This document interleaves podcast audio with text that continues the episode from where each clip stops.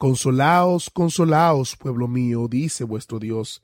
El pastor Woodward solía visitar un hospital que tenía en la entrada una placa que decía Nosotros cubrimos la herida, Dios la sana. Los cirujanos pueden producir heridas, pero solo Dios puede sanar las heridas hechas por los cirujanos. Pero cuando los cirujanos son buenos, la herida es buena. Con mucha frecuencia las heridas producidas por los médicos salvan la vida de las personas. Pero después de la cirugía tiene que haber algún tiempo para que sane la herida. Un cuadro similar nos presenta el libro del profeta Isaías. Los primeros 39 capítulos se refiere a la cirugía, los otros 26 a la sanidad de la herida. Comienzan con las palabras consolaos, consolaos. En la segunda epístola de Pablo a los Corintios capítulo 1 se nos dice que cuando estamos afligidos, cuando sufrimos, cuando pasamos tribulación, una de las maneras como Dios saca provecho de nuestras penurias consiste en que, mientras pasamos por la tribulación, nos vemos obligados a hallar el consuelo que solo se puede encontrar en Dios, y tan pronto como lo hemos hallado, nos convertimos en ministros de consolación.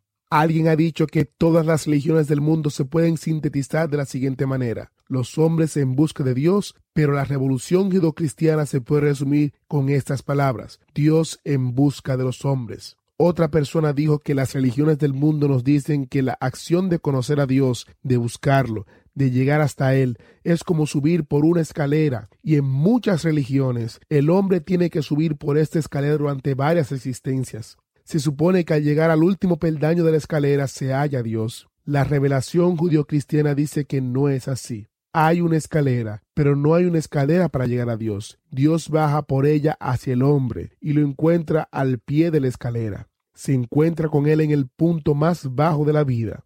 Estas personas encuentran la consolación que se descubre cuando acuden a Dios. Para los mansos hay también una promesa. Ellos recibirán la tierra por heredad. La siguiente es la promesa para los que tienen hambre y sed de justicia. Ellos serán saciados. La palabra original sugiere un llenamiento hasta la saciedad.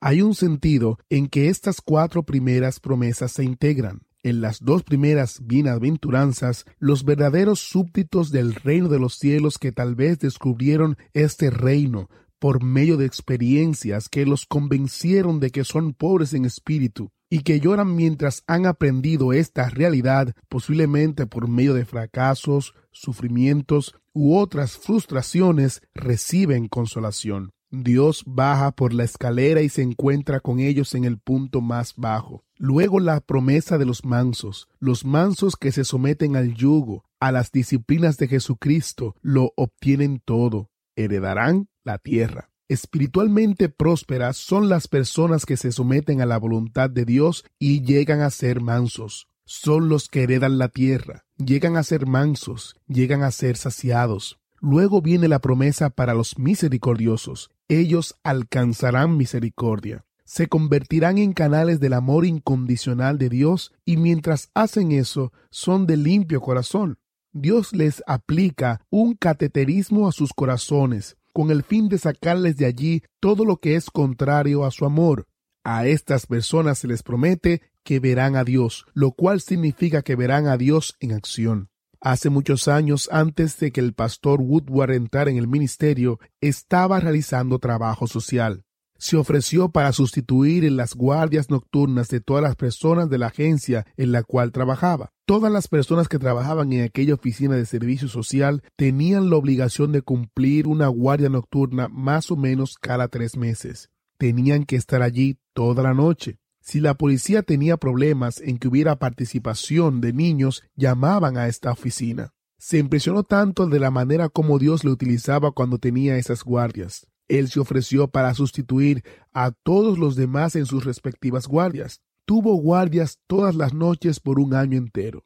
Mientras respondía una llamada durante la noche, él aprendió a orar. Señor, Tú dices que eres un Dios de amor incondicional. Tengo la idea de que tú expresas este amor cuando las personas están afligidas. Cuenta el pastor Woodward que recuerda una vez mientras respondía una llamada a medianoche que hizo una oración como esa. Ahora, Padre, me voy a colocar entre ti y estas personas que están afligidas. Pasa por favor tu amor a través de mí y aplaca todo el dolor que sienten. Cuando llegó al lugar al cual había sido llamado, supo que lo que había sucedido era que dos cónyuges estaban peleando. El hombre le había quitado la vida a esa persona, disparándole en la cabeza, y luego se había suicidado de la misma manera. Esto lo había hecho delante de sus tres niñitos. El pequeño apartamento de una habitación lucía horrible. La policía sacó a los niños de allí y los colocó en la escalera para escape de incendios. Estaba lloviendo y haciendo frío. Cuando él llegó, los encontró titiritando de frío y amarotados. Dedicó varias horas solo a abrazarlos y a llevarlos a un hogar adoptivo. Allí una madre creyente en Cristo estuvo dispuesta a ser un conducto del amor incondicional de Dios. Después de hacer esto, se sintió inmensamente lleno del amor de Dios porque había servido como un canal de ese amor para los niños afligidos. El Antiguo Testamento comienza con la pregunta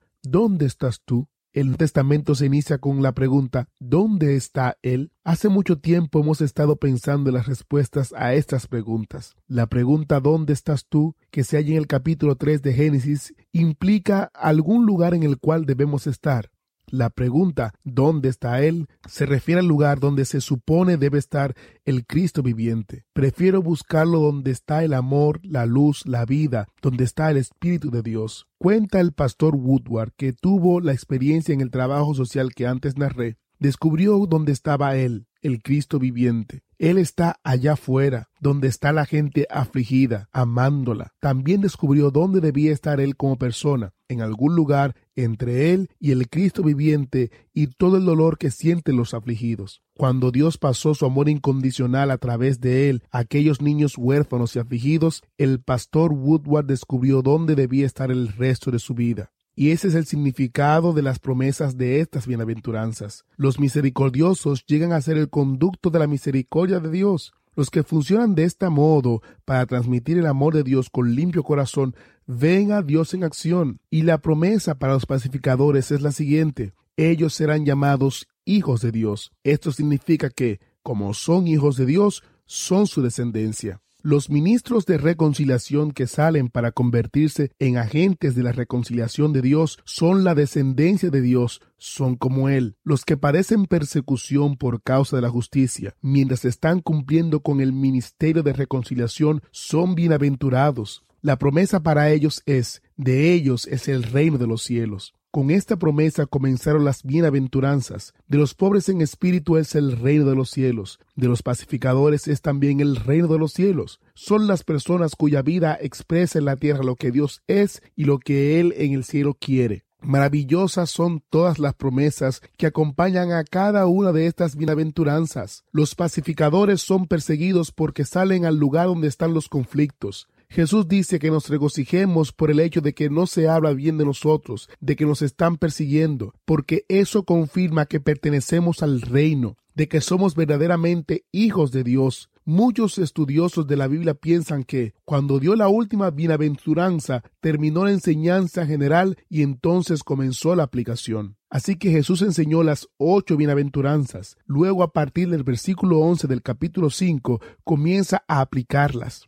Notemos los pronombres de las ocho bienaventuranzas. Bienaventurados los que. En cierto sentido, tales pronombres son un poco impersonales, pero cuando llegamos al versículo 11, la aplicación es completamente personal. Bienaventurados sois, es decir, bienaventurados son ustedes, cuando por mi causa los insulten y los persigan y digan toda clase de mal contra ustedes. Eso es la aplicación. Él ha dirigido la mirada a los que están sentados alrededor de él y les aplica personalmente su enseñanza. Martin Luther Jones ha dicho que cuando consideramos el texto donde fue dada esta enseñanza, descubrimos que dice tres cosas. Primero nos describe la crisis que se produce cuando uno llega a ser cristiano. Según el evangelista Mateo, esta crisis es el proceso de llegar a ser súbdito del reino de Jesús. Las bienaventuranzas nos dicen cuáles son los valores de este reino. En este sentido, lo importante no es lo que Jesús va a hacer a mi favor, sino la siguiente pregunta, ¿qué quieres que yo haga para ti?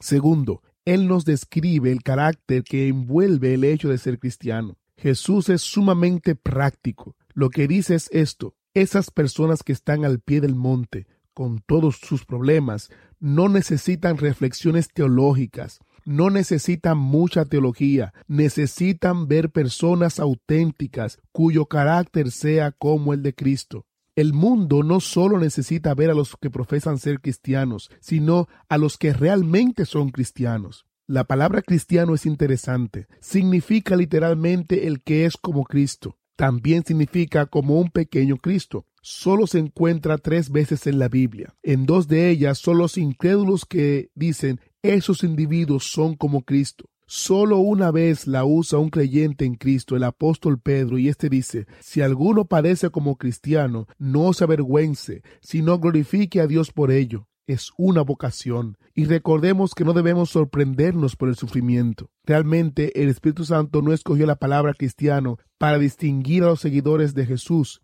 Jesús nunca llamó a nadie cristiano. A nadie le solicitó que se convirtiera en cristiano. Pablo tampoco llamó cristiano a nadie, ni le pidió que se volviera cristiano. Jesús usó algunas palabras aplicables a sus seguidores. Solicitó a las personas que creyeran, es decir, que fueran creyentes. Prefirió usar la palabra discípulo. Esta es una palabra bella. Un discípulo es uno que hace lo que está aprendiendo y aprende lo que está haciendo como un aprendiz. También utilizó la palabra apóstol. Entre los numerosos discípulos que tuvo, comisionó a doce apóstoles. La palabra significa enviados. El significado estricto de la palabra es apartados y enviados, así que la palabra apóstol tiene un significado parecido a del misionero de nuestros tiempos. El apóstol Pablo también utilizó las palabras discípulos y apóstol. Él también utilizó la palabra santo, que significa apartado para Cristo, para seguir a Cristo. La palabra santo era un apodo que se le aplicaba a los santificados o a los pertenecientes a la verdadera iglesia de Cristo. Así que Jesús y Pablo no usaron las palabras cristianos, pero hemos de usar la palabra. Tenemos que saber qué significa como Cristo. Realmente el hecho de decir que uno es como Cristo no es un acto de humildad. Si usted es acusado de ser como Cristo, ¿hay suficientes evidencias para condenarlo? ¿Es usted realmente como Cristo? En tercer lugar, a partir del versículo 11 de Mateo, según Martin Luther Jones, tenemos el reto que se produce cuando el carácter cristiano produce un impacto en la cultura. ¿Qué es la cultura? Usamos mucho esta palabra en nuestros días. Alguien ha dicho, la cultura es solo una palabra que significa esta es la manera como nosotros hacemos las cosas. Pensemos en esto. Cuando los misioneros van a otros países se les dice que antes que se vayan, estudien la cultura a fin de que se puedan adaptar y no ofendan a las personas de diferentes culturas. Hasta cierto punto, es muy bueno que los misioneros hagan esto. No deben ofender a las personas de otra cultura aún sin intención. Pero debemos recordar lo siguiente. Jesús vino al mundo para revolucionar su cultura, para cambiarla. Su estrategia consistió en cambiar la cultura mediante un cambio de los corazones de los hombres. Nos cuenta el pastor Woodward que en una ocasión tuvo la noticia acerca de un debate que se realizaba en una plaza pública, donde discutían allí personas de diversas ideologías. Uno de ellos, mientras señalaba hacia una persona de los barrios bajos que estaba vestida de harapos, dijo Cualquiera que crea lo que yo creo, vista de ropas nuevas a este hombre. Pero un seguidor de Cristo que participaba en el debate señaló hacia el mismo hombre y dijo, Jesucristo puede colocar un hombre nuevo en la misma ropa. Podemos decir que Jesucristo fue un revolucionario. Él usó la estrategia de revolucionar la cultura, produciendo una revolución en los corazones de los hombres y las mujeres. Es por eso que Cristo dijo las palabras como las siguientes. Si ustedes entienden estas ocho bienaventuranzas, ustedes serán la sal de la tierra y la luz del mundo. Cuando él comienza a aplicar su enseñanza a los judíos, es decir, a las personas que estaban allí, con el pronombre personal vosotros, lo que realmente sugiere es esto. Cuando el carácter cristiano produce su impacto en la cultura, eso envuelve un desafío. Y lo que Cristo nos está diciendo a partir del versículo 11 es que las personas que se convierten en sus soluciones y respuestas tienen que cambiar al mundo por su manera de vivir. Realmente tenemos que ser sensibles a la cultura, pero también tenemos que recordar que en muchos sentidos se espera que el cristiano revolucione la cultura. Eso es lo que nos enseña en el Sermón del Monte. A eso llega Jesús cuando usó cuatro ilustraciones en los versículos 13 al 16 de Mateo capítulo 5. Según ustedes son la sal de la tierra, ustedes son la luz del mundo, ustedes son como una ciudad asentada sobre un monte que no se puede esconder. Ustedes son como una luz que se pone sobre el candelero para que alumbre a todos. Si ustedes realmente entienden estas ocho bienaventuranzas, si por la gracia de Dios llegan a ser realidades en sus vidas, ustedes son estas cuatro cosas. Veamos las primeras de estas cuatro ilustraciones. Vosotros sois la sal de la tierra. En el idioma original en que se escribió el Nuevo Testamento, esta expresión es enfática. Ustedes, y solo ustedes, son la sal de la tierra. Bien, ¿qué nos quiso decir mediante esta ilustración? Hay muchas respuestas a esta pregunta. Algunos dicen que el principal significado es el siguiente. En aquel tiempo no había refrigeración. La carne se preservaba salándola. Lo mismo hacía con el pescado. Así que todo el mundo sabía que la sal preservaba de la putrefacción. El Señor hace esta declaración con respecto a sus discípulos, con respecto a las personas que están al pie del monte y con respecto al mundo, las personas que no habían oído del Evangelio. Lo que Él dice es esto, el mundo es como una carne que se pudre, a menos que sea salada. A sus discípulos les dice, solo ustedes constituyen la influencia preservadora que impedirá que el mundo se corrompa. Esta ilustración es muy profunda y se puede obtener incontables aplicaciones. Si el discípulo no se diferencia en nada de las personas que están al pie del monte, ¿cómo podrá tener una influencia preservadora entre las personas? Por ejemplo, si el discípulo es solo carne y las personas que están al pie del monte son también carne, la carne no puede preservarse frotando carne con carne. Si el discípulo no es diferente de la carne, no la preservará. Por eso dice Jesús, pero si la sal se desvaneciere, ¿con qué será salada? No sirve más para nada, sino para ser echada y hollada por los hombres. Eso es pavoroso. Alguien escribió un libro titulado Los dichos duros de Jesús. Yo creo que este es uno de sus dichos duros. ¿Quién de ellos es usted? ¿Es usted la sal de la tierra? la influencia que por la gracia de Dios ha de impedir que otras personas adquieran la tendencia de corromperse en el pecado? ¿Es usted la sal de la tierra? ¿Su profesión de fe en Cristo es suficiente evidencia que lo convence? Si usted profesa ser discípulo de Jesús, pero en realidad no es sal, ¿para qué sirve? No sirve para nada. O tal vez sirva para ser echado fuera y ser hollado por los hombres. Imaginemos esto. Jesús dijo esto con respecto a sus discípulos. Recordemos que el Sermón del Monte comienza con un desafío. ¿Es usted parte del problema o de la solución?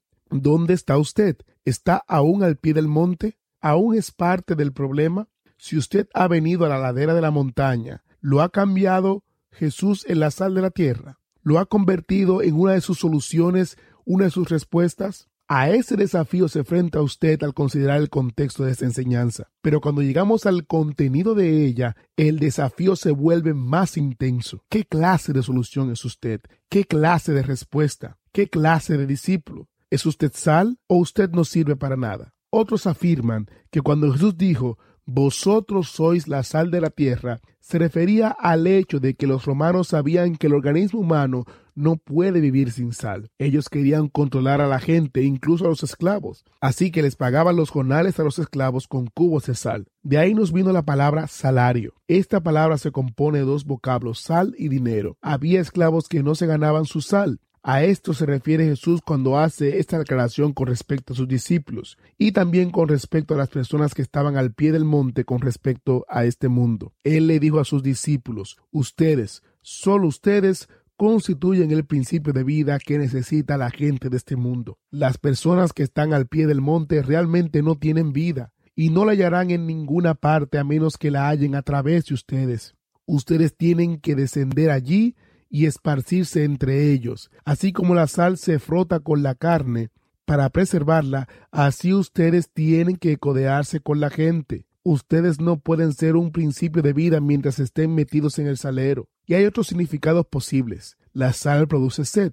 Tal vez signifique que cuando el creyente es sal, las personas tienen sed de lo que hay en él y del mismo Señor Jesucristo. También él haya querido decir algo como lo siguiente. Cuando la sal cae en una herida abierta, produce un gran dolor.